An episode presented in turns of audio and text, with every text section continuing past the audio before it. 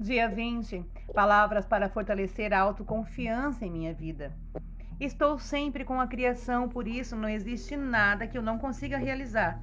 Não temo mal algum, pois Deus está comigo. Creio na criação e, para quem ama a criação, tudo transcorre da melhor maneira. Estou descobrindo um novo mundo e sempre nos intervalos de cada atividade da minha vida, do meu dia, eu digo para mim mesma que eu acredito na força onipotente da criação. Afirmo de modo resolutivo e categórico, e desse modo eu consigo fazer com que a lei mental haja de maneira favorável a mim. Eu sou a magnitude manifestada na forma humana. A geometria divina é a minha linguagem. Eu sou a magnitude manifestada na forma humana. A geometria divina é a minha linguagem. Eu sou a magnitude manifestada na forma humana.